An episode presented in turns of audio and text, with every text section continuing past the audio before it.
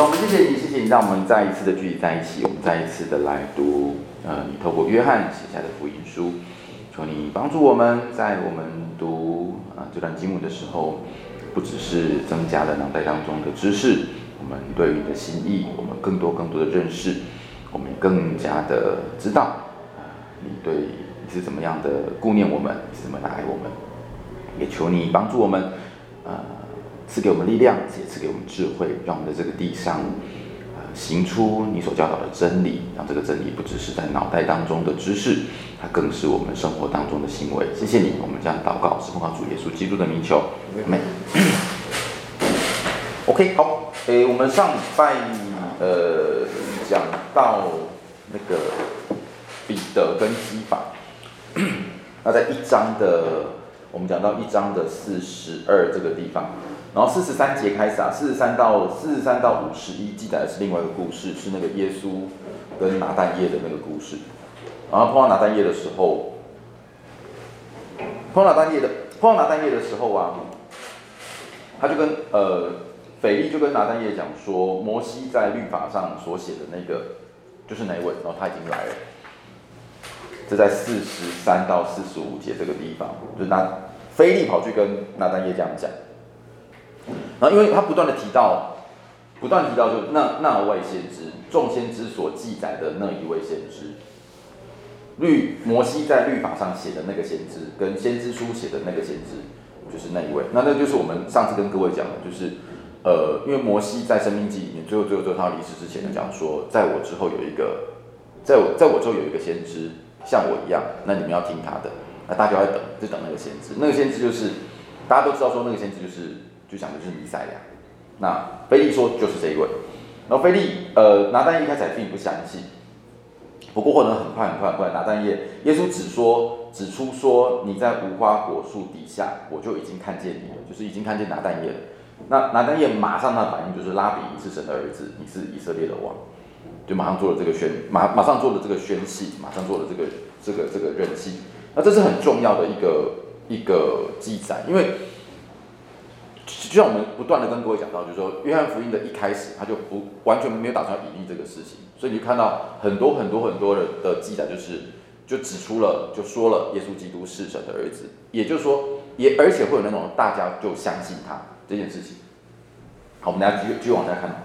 那二章以下呢，就是记载的是呃，所有的福音书当所有的不只是约翰福音，不只是约翰福音哈，在所有的福音书当中的第一个神迹，就是就是把水变成酒的这个神迹。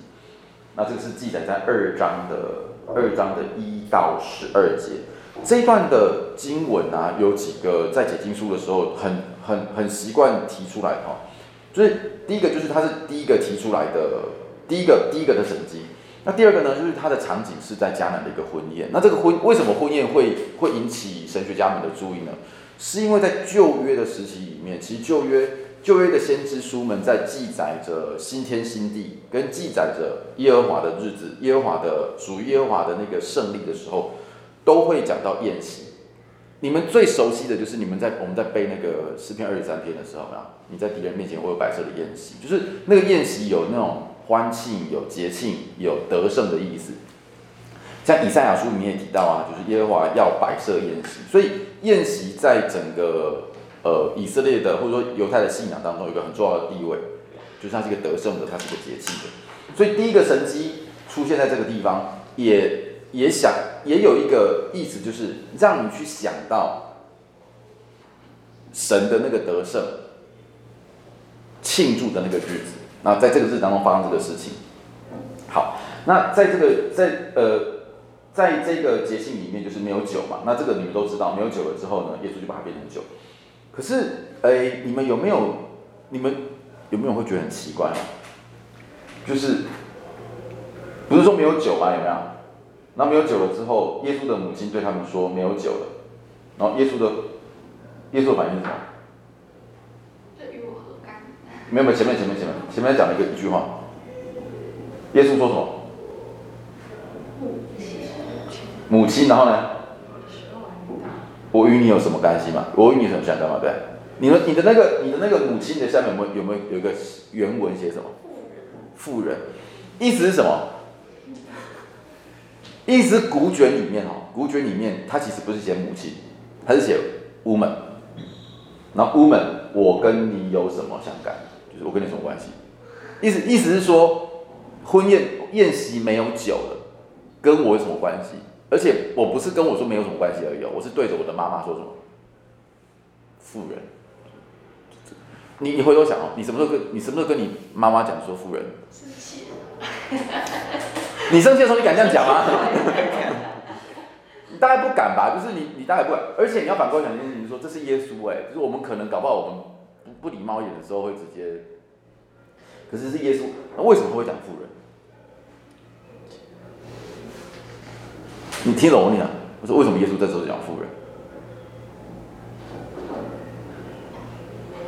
他为什么不是说母亲，而是讲妇人？而且你看哦，就是显然的，圣经的翻译跟圣经的写抄圣经的人也觉得这个是不礼貌的，怪怪的、毛毛的，就觉得，所以就故意故意去写下了母亲，然后下面做个小括号说，其实原本的写是写富人，然后让他看起来比较顺眼一点，对吧？显然是这个样子。这这个是真的，这是圣经的翻译跟圣经的抄写的时候，真的是故意这样写的。为什么？为什么耶稣在这个时候写写富写富人，不写母亲？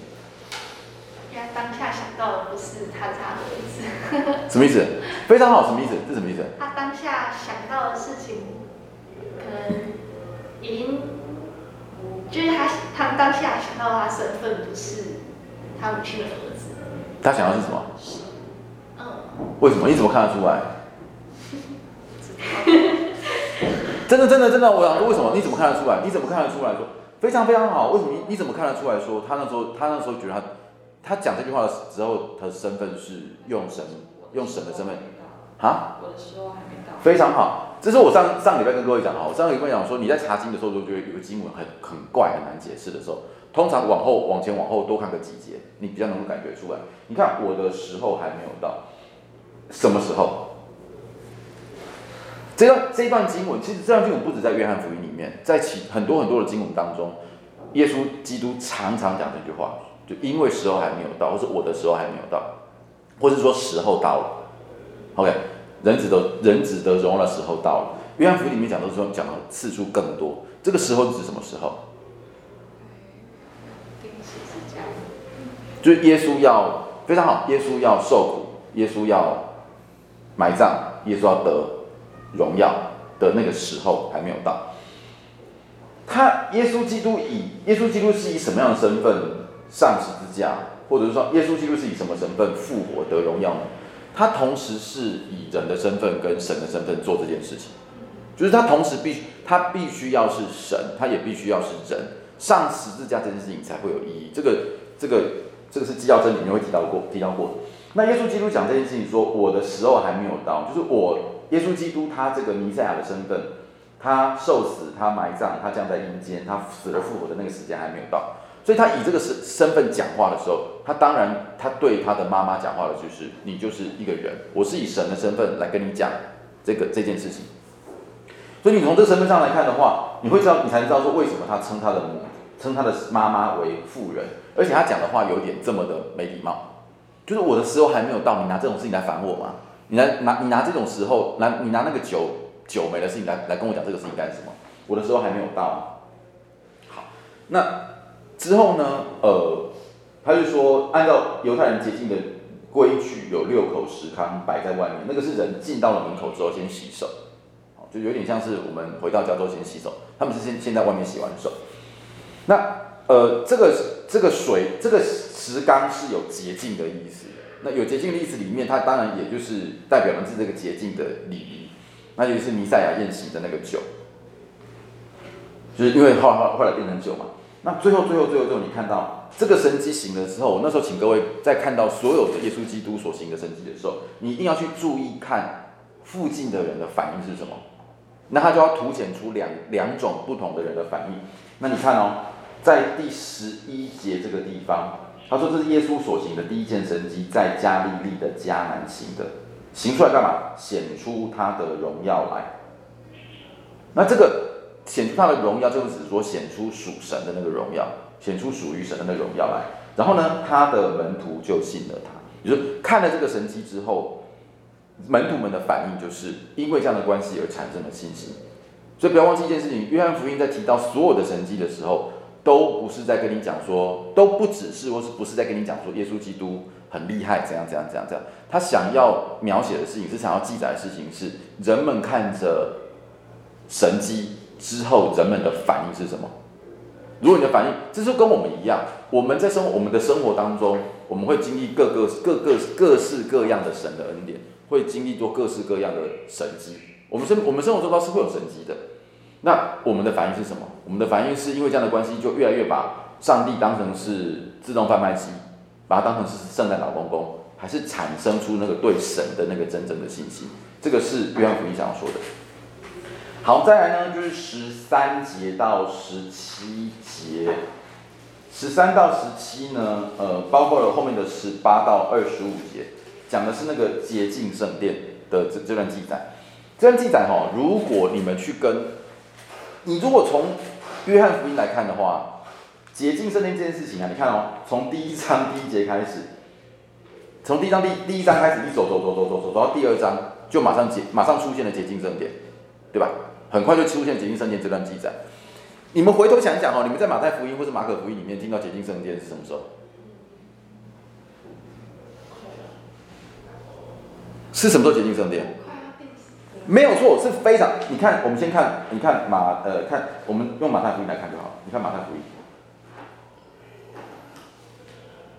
马太福音总共二十八章，总共二十八章。你看马太福音的第二十一章。二十一章是耶稣基督骑驴进耶路撒冷，准备要过逾越节了。然后呢，十二十二节接近圣殿，对吧？然后接近圣殿完了之后，咒诅无花果。然后后来呢，就设了一些比喻。然后到了二十四节，预言耶路撒冷被毁。然后再就是后面的逾越节。就是，如果是其他卷福音书都把洁净圣殿这个记载是记载在非常非常非常的后面，就是在进的耶路撒冷中做的事情，然后进了耶路撒冷，然后呃洁净圣殿，然后逾越节上十字架。可是你看到我们的约翰福音里面是非常非常非常的前面，他是在第一个神迹行完的时候就跑到了，就马上洁净圣殿。好，为什么会这样子？他做对比。嗯，呼应，呼应什么？前面的水变酒。呼应什么？捷径。捷径。A，在这里哈有解经家们大概有猜猜，你你第一个是文，第一个就是你写作上故意的嘛，我故意把它写在这个地方。好，第二种可能性有有什么？第二种可能性，你们猜看为什么？为什么其他的人写在这么的后面，然后约翰写在这么的前面？省略中间的事。约翰也没有省略啊，要不然约翰把它写在后面啊。我在看到后面写什么。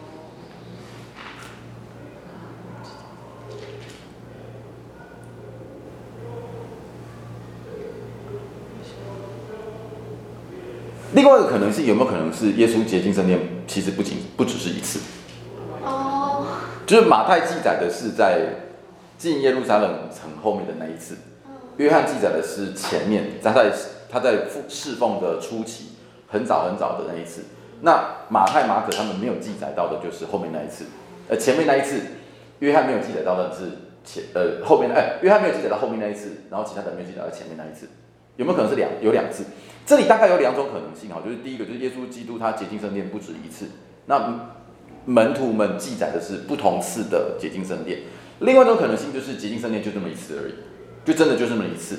那耶稣基督的的反应都差不多，只是约约翰故意的把这个往前写，就刻意的他刻意往前写，为什么呢？就跟就跟就这个就跟你们刚刚讲的一样，就是说延延续着洁净这个主题往下继续写，写到说我们要洁净圣殿。好，这是有可能的哈，不过。这个目前嗯、也不确定，哦，这个不知道，但是总之就是你知道说它这里是有一个不一样的地方。好，再来就是洁净圣殿这个洁净圣殿这一个这个记载，就逾越节到了，耶稣就进到耶路撒冷去。这个逾越节到了哈，呃，在整个福音书里面，福音书当中有一个非常非常，约翰福音有个重要的事情，就是其他的福音书里面在对于时序的记载没有像约翰这么的清楚，就约翰很清楚的记载说，时间到了过什么节，时间到了过什么节。那也因为这样的关系，我们能够算得出来，耶稣基督在地上侍奉的时间总共是三年半。因为三年半的时间里面，大概就是有机会过到几次的逾越节，因为逾越节就是一年一次嘛。好，约翰福音里面总共记载了五个五个逾越节，所以我们大大概知道可以算得出来，呃，这个整个时间算。那在这个进了，然后之后耶稣耶耶稣基督就进了耶路撒冷，看到里面有卖牛羊鸽子，有换银钱。这里有一点点小小背景哈，就第一个就是那个殿里面呢、啊，并不是指那个圣殿的那个，就是你知道圣殿其实很大，然后圣殿里面有一一层一层一层的进去，最外面的那一层就是一个圣殿，然后再进去呢有个叫外邦人院，那外邦人院进去了之后才是真正的那个圣殿，圣殿里面再分成。圣殿，然后圣所，然后至圣所，一层一层一层层的进去。那每一个地方能够进去的人是不一样的。外邦人可以进到外邦人院，可是只有犹太人能够进到里面的那一层。然后男人可以再进到里面的那一层。然后只有大祭祭司才能够进到里面那一层。至圣所只有大祭司可以进去而已。就是他们对于圣圣洁是只有观念的，就是你干净到什么程度才能够进到什么地方去。那你们，我们我们会看到在兑换银钱的。是指那个最外面的那个外邦人院，就什么人都可以进来的。可如果是进到外邦人院的话，只有犹太人，犹太人可以进去。那个时候啊，呃，犹太人才能够进去的圣殿里面，他是被尊重到一个程度是，如果有外邦人敢进到犹太人院的话，犹太人可以直接把他打死，不用不用跟罗马官员讲。OK，所以大概是这样子。所以卖兑换银钱跟卖牛羊都是在外面的那个外邦的院里面。那为什么要卖？为什么在那边会有人在卖牛羊鸽子？献祭。要献祭。为为为什么？为什么这这种问题吗？就是耶稣就很生气嘛，对不对？那有什么关系？献祭就是买了，去买了牛羊鸽子来献祭，这有什么问题？先回头想哦，旧约时期里面要献祭，按照旧约的礼仪要献祭嘛，对。献祭的东西是怎样？要怎样？自己家里面，自己没有从自己家里面，就你要从自己家里面，你们自己家里面的，就准备自己准备去抓鸽子或者养鸽子，自己家里面的头生的牛羊去去献祭。可是为什么到了那个年代之后，会有人在卖牛羊鸽子？太远了，第一个是太远了，第二个是我家里面我家里面搞不好根本没种啊，根本没养啊，那怎么办呢？你还叫我说弄去弄只牛牛羊来，那怎么办？因为第一个是省麻烦嘛。就算我家里头有养只牛，你想想看，我从你你想你想象一下，因为为什么会有这个故事的原因，是因为当初按照旧约的礼仪里面，献祭只能在圣殿献，只能在耶路撒冷的圣殿圣殿献。意思是什么？意思是说，它不像是，举个例子来讲哈，你如果去高雄玩，礼拜天到了，你会去哪里做礼拜？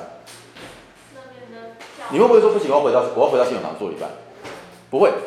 那个时候的圣殿就是只能在那地在那个地方祭圣，可是你住的地方可能住在十万八千里外的地方。就算你在那个地方有养养一头牛，你要想想看的事情是，我在那边养一头牛，我要回到信友堂献祭的时候，我要把那只牛从不要说从高雄了哈，叫你从永和把它赶到台北来就受不了了。所以那时候很多人就是，那我就不要，我就不要带牛羊了，即使我家里头有，我就去圣殿那边有人在卖，这有点像什么呢？是，哎，你们是传统信，你们有传统信仰的背景吗？你们都没有哈。传统信仰背景。哈？佛教。佛教，就是有点像是，有一点像是我们，我们以前，我像我以前我是传统信仰的，我们要去拜拜的时候，会从家里面带纸纸箱出去吗？会会从家里带出去吗？会吗？不会，我们会去哪里买？去庙里买，我们就带钱就好了，然后去庙里面买。香烛，然后买金子，甚至连水果都在那边买。庙的前面都会有人在卖那些东西。我不是不是从家里面带出去的，那个时候就有点像这个样子。好，那这是第一个，就是第一个背景，就是你已经完全的跟以前的礼仪不一样。以前礼仪是你所生活所赚取的，你为了感谢上帝，你把你家里面养出来最好的那一只羊献给上帝。OK，就是真的是跟你的生活是有关系。可是你去买就没有这个意思了，你买的你买你买来的就没有那个你你的羊里面羊圈里面最好的那一只羊，就不是那个意思，那个是别人准备好给你的东西。第二个，为什么要为什么要换银钱？为什么要换钱？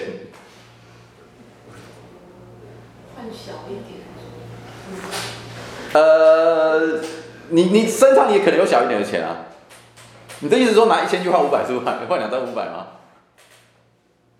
还是一样哦。那个换银钱的原因是因为耶路撒冷当地所通用的银钱是是一个叫推罗银钱，就是那个地方的货币。那个时候的货币跟我们的我们现在的货币概念有一点点不一样。我们现在就是你去哪里用都是用新台币嘛。那的概念是有一点像什么呢？因为概念是因为那条分封分封的网，每一个分封的网自己都有自己的可以发行的钱币。那你发行的钱币，你在那个国家发行的钱币跟我这个发行国家的钱币就是不一样。那你要运用的话，就要就要兑换。那你去耶路撒冷城那个地方，你用的就是当地的钱币，那你就要换成是圣殿能够收的钱币。那你就要换换钱币，所以当地会有那个换钱币的人，这也是一样，就是你你你你用的不是你不是事先准备好的，就是啊，反正说我就带着我家的钱到了当地去之后，就把它换成是当地能够用的钱币来奉献这样。好，这是这是背景啊，哈，所以那个时候才会有才会有才会耶稣基督才会那么的生气，是因为圣殿整个的功能，它应该就是在敬拜上帝，它就应该就是献祭。可是圣殿那个时候，所有的礼仪、所有的礼俗都已经被慢慢忘记了。它越来越就是越来越像是，呃，就是大家都已经是照章行事，就是照章行事，就是说，就是你怎么样我就怎么样。你跟我讲要牛，我就弄一头牛过来，嗯，反正你也不会去，反正祭司也不会问我嘛，祭司也不会问我说这是不是你们家最好的牛啊，哈，也不会问我，反正有看到牛就好了。你跟我讲要牛，我就给你牛，就变成这个样子。然后结果呢？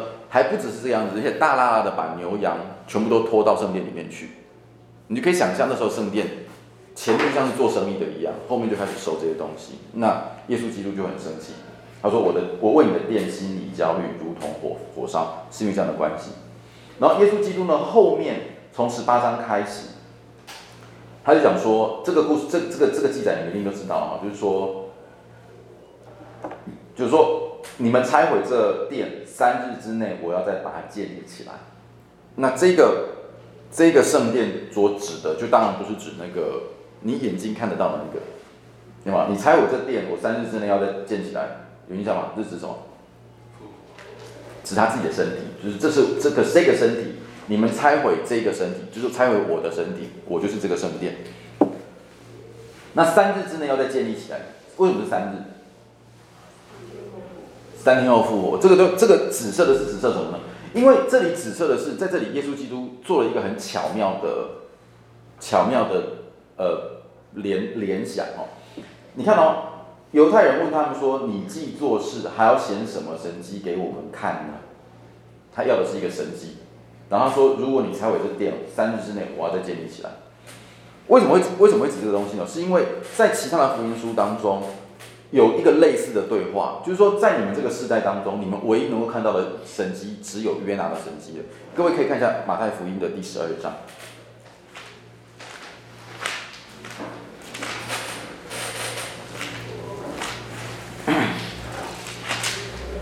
马太福音的十二章，十二章的三十九节。这里有一个类似的类似的比喻哈，那时候有文士跟法利赛人跟耶稣说：“哎，你们显个神迹，我你显个神迹给我们看吧。”这是文士跟法利赛人所说的，请留心哦。这些人写要求神迹的时候，他的目的绝对不是为了要相信，他只是想看看看魔术表演而已。然后耶稣基督回答说：“在一个淫乱的邪恶淫乱的世界当中，看神迹，除了约拿的神迹之外，再也没有神迹给他们看了。”然后也是一样讲到三天。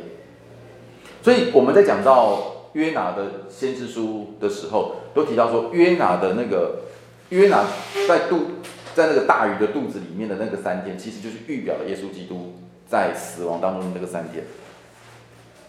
好，那这个如果对照到这边来，就是提到说，也是一样，看这个犹太人讲说，犹太人也是一样要神迹，你要写神，你要写什么神迹给我们看吗？耶稣基督说，你们拆毁这个殿，三日之内我要再建立起来。这三日呢，就跟约拿的那个三天是是在呼应的。那也就是讲到了，就是那个，也就是讲到了耶稣基督的那个三天的死里复活，讲到那个真正的最大的神迹。OK，这个是呃两边可以对照在一起，对照在一起看的。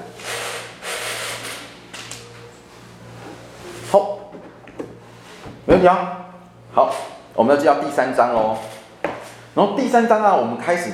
我们开始讲第三章之前，我们要偷偷的看一下第三章的前面。第三章是第三章的对话，在不知道断在什么地方了哈。这里是一个我们解经解经家里面在讲这讲这段的时候，其实都很痛苦哈，因为三章的一到二十一节，其实有点看不出来到底耶稣跟尼哥底母的对话断在什么地方，就是你看不出来说。耶稣基督是从三章的十一一节到十五节都是对话，还是那个对话其实延续到二十一节，有点看不出来。也就是说，十六到二十一是到底是耶稣基督对尼哥底姆说的话呢，还是说是约翰福音在写的时候写完了十五节的那个对话之后，十六到二十一节记载着呃作者的评述，有点像是一个小小评述。好，有点看不出来，因为他的话，他的画就一直写下去嘛。好，先不管哦。三章呢，一到二十一节这一段是尼哥底一呃，不管是十五或是二十一的哈，一到十五或者二十一这一段是耶稣基督跟尼哥底母的对话，看出来吗？对不对？然后呢，中间插的一段是二十二到三十六节，耶稣基督的耶稣基督很多的人跑去。很多的耶稣，很多耶稣基督的门徒跟，呃，耶稣基督，耶稣基督的门徒跟自己约翰之间的一个对话。好，这个是二十二节开始的，然后之后紧接着呢，第四章出现的是什么对话？撒玛利亚夫人。好，这里有一个重要的对比，就是这个对比呢，你们在看这段经文的时候，跟尼哥底姆的对话，跟与玛丽撒玛利亚的妇人对话，要放在一起看。你要把它放在一起看，因为第一个，这是约翰写作故意的，他故意要把这两个对话写得这么的近，非常非常近，而且这个对对话是一个独有的对话，在其他福音书当中没有这个对话，写得这么近，而且这两个对话之间呢是刻意的做了非常多巧妙的对比，他去对比非常非常非常多的事情，所以我们等一下会把这两段经文，呃，个别的很快的讲过一遍的时候，我们要我们我们要把它对，我们要把我们要把它对比起来。好，我们先我们先。我们先把中间的那一段看过，我们先我们直接看中间那段就好，就是一呃二十二到十五节。我们把这段看完之后，我们就我们就跳出去看这两这两个呃这这两位的对话。二十二到二十二到三章的二十二到三十六节这一段呢、啊，就提到就是说。约施洗约翰很明白的讲清楚，就是说我不是那一位，我只是在为耶稣基督的人，我是在为耶稣基督预备道路而已。然后最后讲到那段话是我们很多人都会背的，他必兴旺，我必衰微。然后呢，就讲到说后面的这一段，后面讲后面的这一段，从三十一节开始就讲到两个重要的对比，两个重要的对比，这个对比啊，就对比了两两种人。在面对耶稣基督的福音，在面对耶稣基督的时候，两种人，这两种人，这个回去自己整理一下哈。这两种人里面是怎么样的呢？一个是信靠神的，一个是拒绝神的。有些人是信靠的，有些是拒绝的。那信靠的人呢，是行在光里面；拒绝的呢，是行在黑暗当中。接受的人呢，是属真理的；不接受的呢，是属谎言的。接受的人他有永生，不接受的人他被定罪。接受的人他永不灭亡，不接受的人他藏在神的震怒当中。接受的人是从天上来的，不接受的人是在地上的人。好，这个是在二十二到三十六节当中一个很重要的对比。这是我刚刚我们前面提到过的，就是耶稣在整整卷约翰福音书里面，不断的不断的这个主题一直一直的出现，就是耶稣基督来来了之后呢，看到的人会有两种不同的反应，接受跟不接受，光明跟黑暗，好，这个是不断的不断的对比。三十一章三十一节开始就是一个非常非常非常清楚的对比，OK，大概是这个样子。好，那我们中中间这段知道的时候呢，我们往前看跟往后看，我们来看呃尼哥底姆跟与尼哥底姆跟与撒玛利亚之间的那个对话，这对话非常非常非常有趣。好，第一个呢是看呃尼哥底姆。好，你看尼哥底姆的身份是什么？他马上有介绍尼哥底母哦，他介绍什么？犹太人的官。好，第一个是犹太人的官，这是第一个好玩的好玩的问题哦。犹太人在当时候怎么能当官？从政，协同从政。他他的那那个时候，通那个时候犹太已经灭亡了，他已经他已经灭国了啊。这个犹太人的官应该指的不是指在罗马政府里面当官，因为能够在罗马政府里面当官的一定要是罗马人。哦，他那个当官应该是指说他在犹太公会里面的会员，在犹太公会里面上当当长老啦，或者是当什么官员这样子，犹太人的官哈。除了这个以外，他他是什么人？法利赛人。他是法利赛人，所以他是一个呃有纯正的系、纯正的背景的，他是受过完整的这个犹太的教导的这样的一个人。好，那这个人呢，这是这个人，然后这个人怎样去跑跑去找耶稣？约翰很清楚的把时间写下来，他什么时候去找耶稣？夜里，夜里找耶稣。你一提到夜里的时候，你要非常非常的要。心中要 alert 一下，就是要紧张一下。为什么呢？因为耶稣，因为整卷约翰福音里面非常非常非常强调，我刚讲过那个对比有没有？属天上的，属呃属天的，属地的，属黑暗的，属光明的，啊？那这里夜黑夜是什么？黑暗。它特别记载的是这个黑暗。那这个黑暗就是让你记载说这一段对话的对比是在黑暗当中进行的，要让你去想到说，哎，这个对话的偏向是偏向什么地方去？好，在夜里面提到这个事情，然后呢，他说，所以我们其实不是那么清楚知道说，尼哥底母到底来找耶稣基督，到底是为了什么？他是为想挑战他呢，还是说，还是真他真的想知道呢？还是说他其实在灵里是昏暗的，他其实不知道他自己在做什么事情？他说，拉比，我知道你们是你是从神来的，做师傅的，因为你行的神迹，如果没有人没有神同在，无人能行。说哇，你好厉害啊，对不对？然后耶稣基督说：“我实实在在的告诉你，我实实在在的告诉你，这个这句这句话在福音书当中不断的不断的出现。耶稣基督每次讲到这个东西的时候，就是要强调一件事情，就是我现在告诉你一个重要的事情，我实实在告诉你，人若不重生，就不能见神的国。人若不重生，就不能见神的国。”请留心哦，这个人若不重生，这个人若不重生啊，在原文当中，它的文字，它就真的是写说，它真的是这样写说，我们人，我们每一个人都必须要再被生出来一次，人必须要被再生出来一次，才能够进神的国。也就是，You must be born again. You must be born again. 你必须要被。再生出来一次，我们每个人都是被生出来嘛，对。然后这段经文，这段经文就真的是这样写的，你必须要被再生出来一次。因为我们现在讲重生，你你我都是基督徒，所以你听到重生就很容易直接联想到那个重生得救的重生。所以你你在脑袋当中想到的重生就是受洗啦，认识耶稣基督啦，你不会往那个地方去。可是耶稣基督当当当初在讲那个重生的时候，讲的真的是指那个身体。你这个身，他用的那个字就是你这个身体真的要被再生出来，所以你才能够理解说为什么尼哥底母的那个后面的反应是这么的奇怪。那么尼尼哥底母就说：人已经老了，如何能够重生？怎么有办法进到母腹当中生出来呢？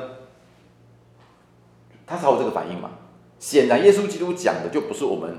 现在你我脑袋当中讲的重生，耶稣基督讲的一定就是那个身体的重生，所以尼哥底母才会跟你讲说，那我抠脸这怎么可能？你你现在长这么大一个了，怎么可能有办法再塞到你妈妈肚子里面去再来一次？怎么可能呢？OK，那所以耶稣基督讲的重生是什么意思呢？耶稣基督讲的重生一定是指什么？一定是指我们现在我们我们在座的所有的人脑袋里面想的那个重生，就是你的灵，你的灵里面要被洁净，不是指肉体再被生出来一次，而是你这个人，你这个灵里面重新的被上帝、被被神、被耶稣基督所洁净的那个灵里面的那个洁净。但是耶稣，但是但是尼哥底母的理解就完全不是这个样子，所以耶稣基督才往下继续说。我实实在在告诉你，人若不是从水跟圣灵生，就不能够进神的国。我就再跟你解释一次，我跟你解释哈，我们现在讲的这个东西不是在跟你讲这个身体，我们在讲的是人要必须要从圣灵跟水再生出来一次。从肉体生的呢，就是肉体；从灵生的，就是灵。所以耶稣基督说，你们必须重生，你不要觉得很奇怪。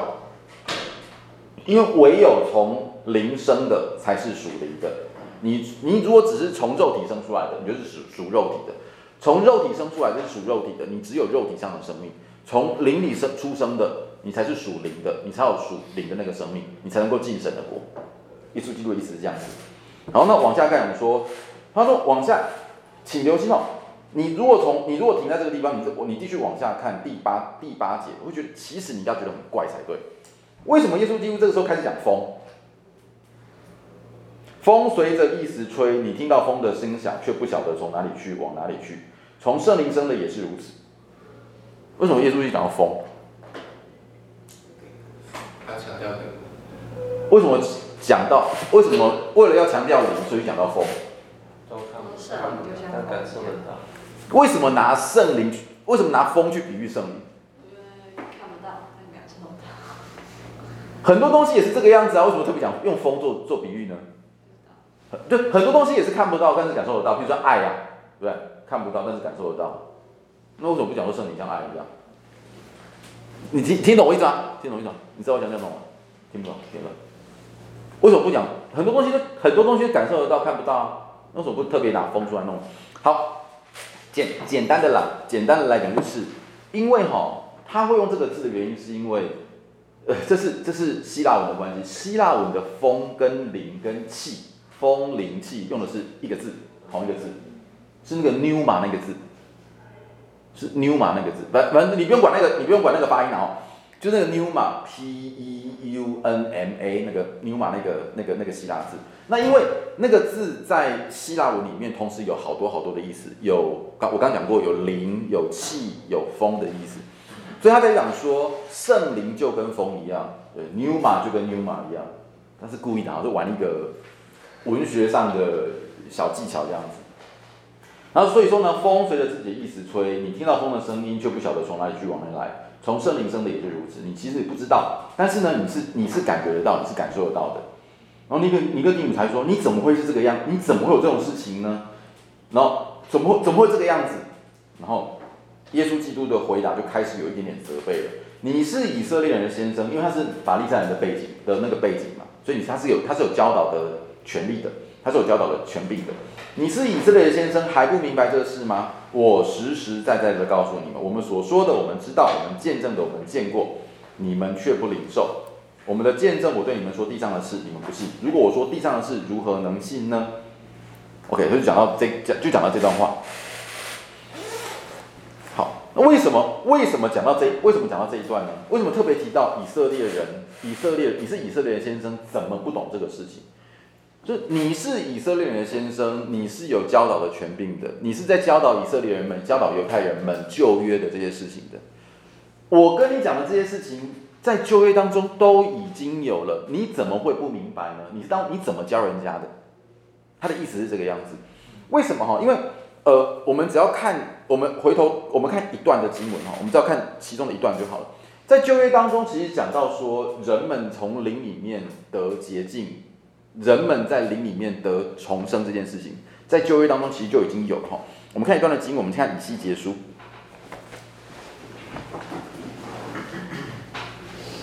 以西结书，请看十一章。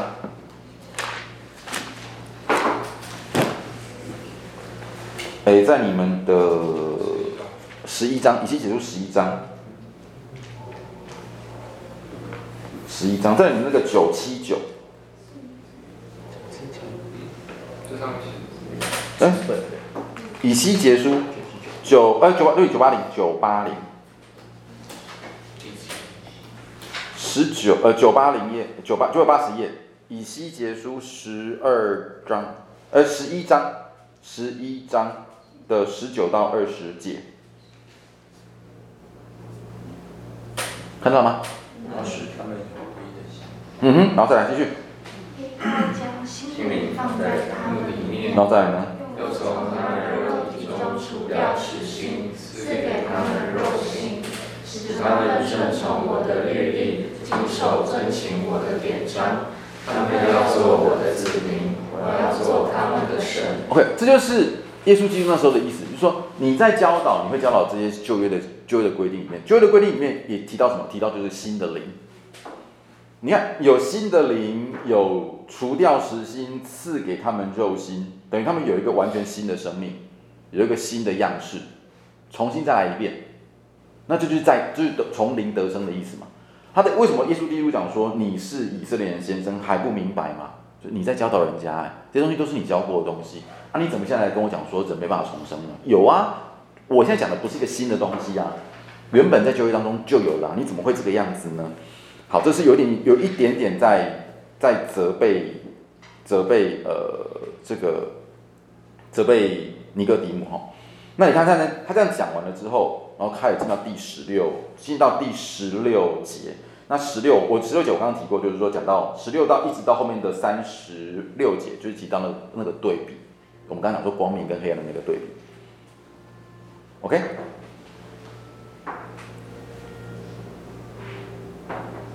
有问题？好，我们在这里再回头讲一点点，讲一些哈，就是说，摩西在旷野里面举起蛇，人子也照样被举起来，这个我们都知道。他讲的就是讲的是十字架那个十字架那个部分。里面呢有一段经文是我们常常提到的，呃，就是三章十六节，神爱世人，甚至将他的独生子赐给他们，叫一切信他的不至灭亡，反得永生。那个“甚至”的意思是什么？even even 就是我他到了那个程度，甚至我们如果是用这个甚至去理解的时候啊，A 讲的好像是一个程度有没有？我爱你爱到了一个程度，爱到我愿意这样做，就是我爱你爱到这个程度，我愿意做到这个程度，我愿意爱你爱到这个程度，我愿意做到这个程度，我爱你这么多，所以我愿意请你吃十块钱的冰棒，我爱你这么多，我愿意请你吃一百块钱的冰棒，就是那个程度的意思。可是请留心。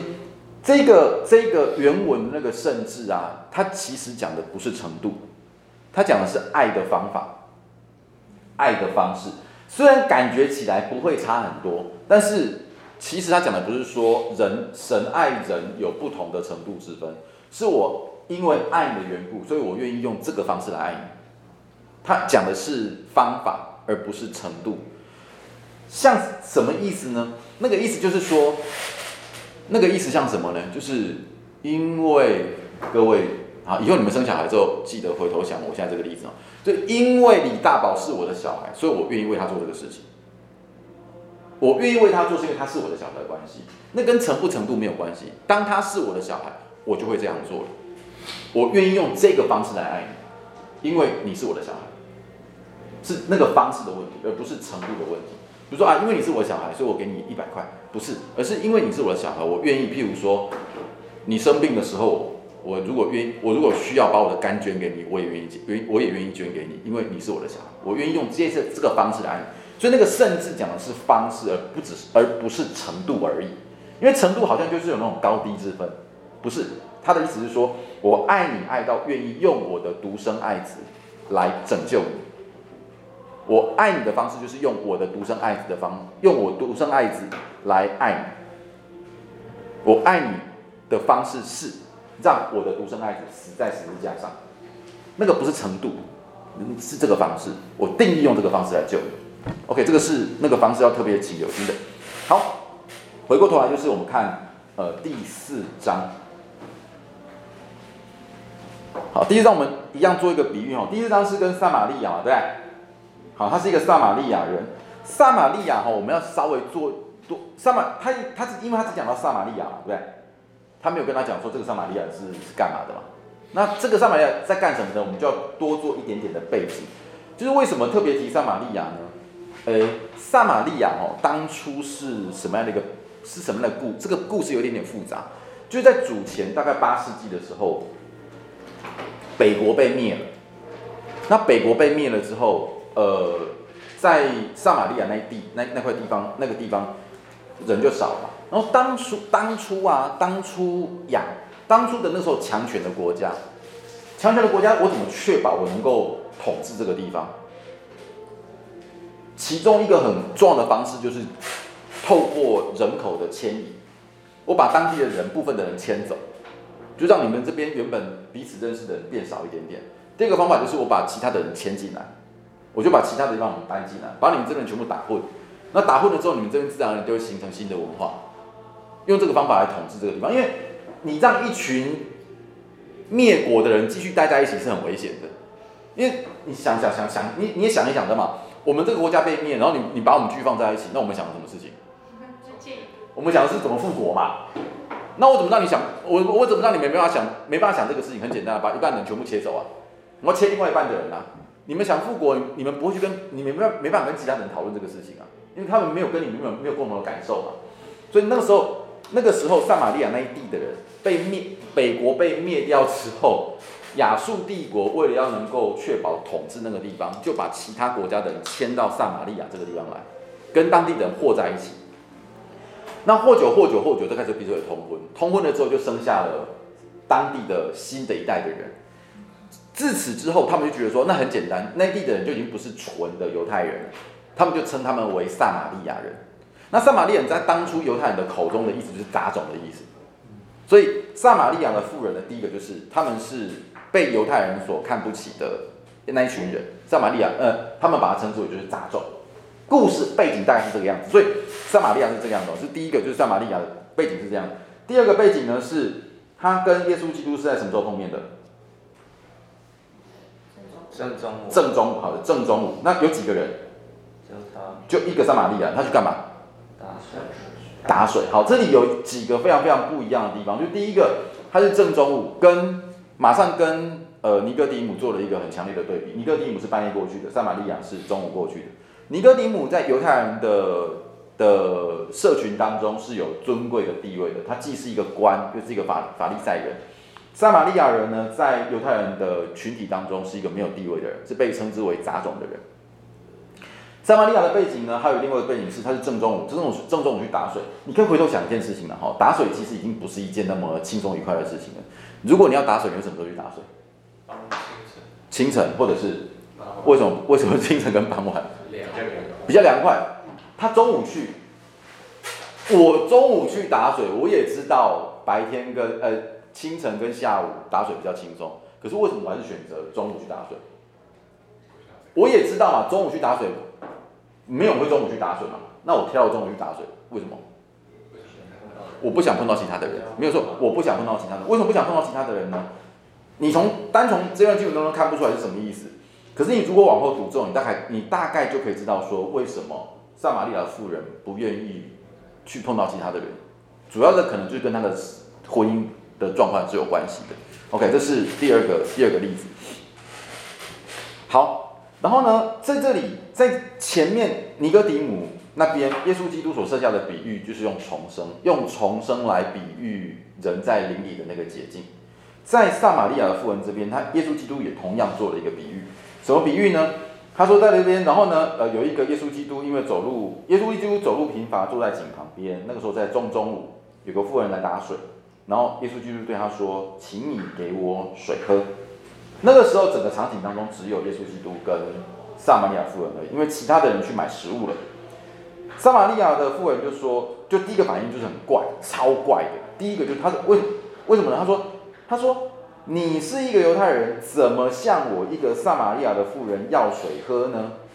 哦，原因是因为犹太人跟撒玛利亚人是不来往的，除了犹太人跟撒玛利亚之间不来往，所以因为撒玛利亚，因为犹太人看不起撒玛利亚人，撒玛利亚人也因为这样的关系，就是跟犹太人之间关系就很不好，很糟，非常非常糟了。然后呢？除了这两个人之间彼此是不来往，就我跟你之间不来往，你居然会跟我讲话，已经怪了。第二个怪的，第二个怪的地方是，你是一个成年的男子，你怎么会主动的跟另外一个妇女讲话呢？这这个时候也是不合于当时候的的这个礼节的啦哈。然后三耶稣就往下讲，我会往下讲说，如果你知道神的恩赐跟对你说话、跟你要水的人是谁，你就会求他，而他也会给你活水了。如果你知道我是谁的话，你就会跟我要活水。然后这个妇人的反应是什么呢？这个妇人的反应是：先生没有打水的器具，井又深，你从哪里得活水呢？那个活水的意思是什么？活水就是 living water，就是 living water 的意思是说那个水是一直流动的水。那显然撒玛利亚的妇人听到的那个 living water 就是，哦，你在讲的水是什么水呢？是那个在河流里面一直流的那个水吗？或者说那个井是一直在涌涌泉的那个泉水吗？所以撒玛利亚反应就是说，你又没有打水的器具，你又没有桶子，你又没有绳子，那井又这么的深，你怎么有办法拿到这个水啊？这个水如果会一直滚的话，你看撒玛利亚的反应跟当初尼哥底姆的反应是非常非常类似的。尼哥底姆的反应是，耶稣基督跟你讲说，你必须要重生才能够见神的国。尼哥底姆的反应是，人已经老了，怎么办法进到妈妈的肚子里面去？我不懂，所以我就直接从你的字面的意义去理解什么叫重生。在这里，撒玛利亚的妇人。耶稣基督说：“你要得，你要得活水。”撒玛利亚的反应是说：“你要活水，那你有没有？你有没有？你有没有桶子？你有没有勺子？你有没有绳子？你又井又这么深，你怎么拿活水？”我不知道你在讲什么东西，我就直接从你字面的意义去理解什么叫做活水。所以两个人第一次听到耶稣基督的比喻的时候，他们都是不了解的，就直接从耶稣基督的话的文意字面意义去理解他的话。然后呢，他说：“我们的祖宗雅各把这个灵留给我们。”然后我们呢，全部都喝这样的水。你还比你比他还大吗？耶稣基督马上接着再去也下去做做解释。他说解释说，凡喝这水的还要再渴；若喝我所赐的水，就永远不渴。我赐的水要在他里面成为泉源，直到永生。就他耶稣基督做了一个解释，说我的解释说，这个水是什么？这个水是我所赐的水。撒玛利亚妇人呢，显然也不是那么的反应，也不是直接，也也没有搞懂这是什么意思。他就跟你讲，他就他的反应就是说：“先生啊，请你把水，这水赐给我，让我不渴，也不用这么远的来打水。”撒玛利亚的脑，撒玛利亚的妇人的脑袋当中想的一样是，还是那个水，还是那个 water，和能够喝的那个水。所以他的反应就是说：“把这个水给我，让我不用喝，让我不用渴，那我也不用每天中午跑来这边打水了。”然后耶稣基督就说了：“你去叫你的丈夫来。”然后妇人说：“我没有丈夫。”耶稣说：“你没有丈夫是不错的，你已经有五个丈夫，现在有的不是你的丈夫。所以你说你没有丈夫，这是真的。”妇人的反应是什么？妇人反应说：“我看出你是先知，你是先知，你不是先知，你不会知道这个事情。”然后呢，往后他说：“我们的祖宗在这里礼拜。”讲到敬拜的地方，你是先知嘛？那我们跟你，我就我来，我我就来跟你讲敬拜的事情。他说：“你我们的祖先祖宗就在撒玛利亚的这个山上敬拜。这个撒玛利亚是撒玛利亚山，就是在基利山，就在基利山上，基利山上敬拜。可是你们犹太人却说应该在哪边敬拜呢？在耶路撒冷敬拜。那后，后面那段话就是我们常常讲的，耶稣耶稣基督说：你当你应该你应该要信我。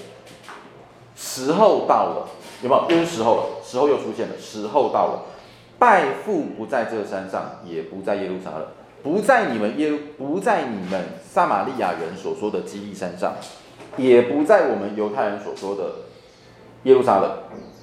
你们拜的你们不知道，我们拜的我们知道。好，因为救恩是从犹太人出来的，即使是如此啊，时候将至，如今就是那时候了。后面是重点，真正拜父的要用心灵跟诚实拜父。用心灵跟诚实，心灵跟诚实要加个小小小小引号，就讲到敬拜这个事情。为什么呢？因为心灵跟诚实啊，心灵跟诚实，我们看到翻译是心灵跟诚实，可是原文是什么？原文那个心灵的翻译是 spirit，诚实呢？原文的翻译是 truth。所以这段经文它其实可以把它翻译成是真正拜父的，就真正敬拜天父的。心灵跟诚实是一个对的翻译，可是。另外一个翻译是真正拜父的是用圣，是在圣灵里面用真理来敬拜他，用圣灵及真理来敬拜我们的父，就是在圣灵里面依照真理来敬拜父。所以重点已经不是在那个地方了，不是在那个仪礼，不是在那个地点在什么地方，而是你是不是真的是在圣灵当中，你是不是真的按照圣真理来敬拜上帝？那你看到讲到圣灵嘛，对不对？在圣灵当中敬拜上帝。所以撒玛利亚这段的妇人，她的对话里面又呼应到了在跟尼哥底母的对话里面，因为尼哥底母的对话当中强调一件事情：什么样的能够进到天国里面去呢？他在灵里面洁净。他被圣灵所重生，这些人才能够进到神的国里面去，他才与神的国有份。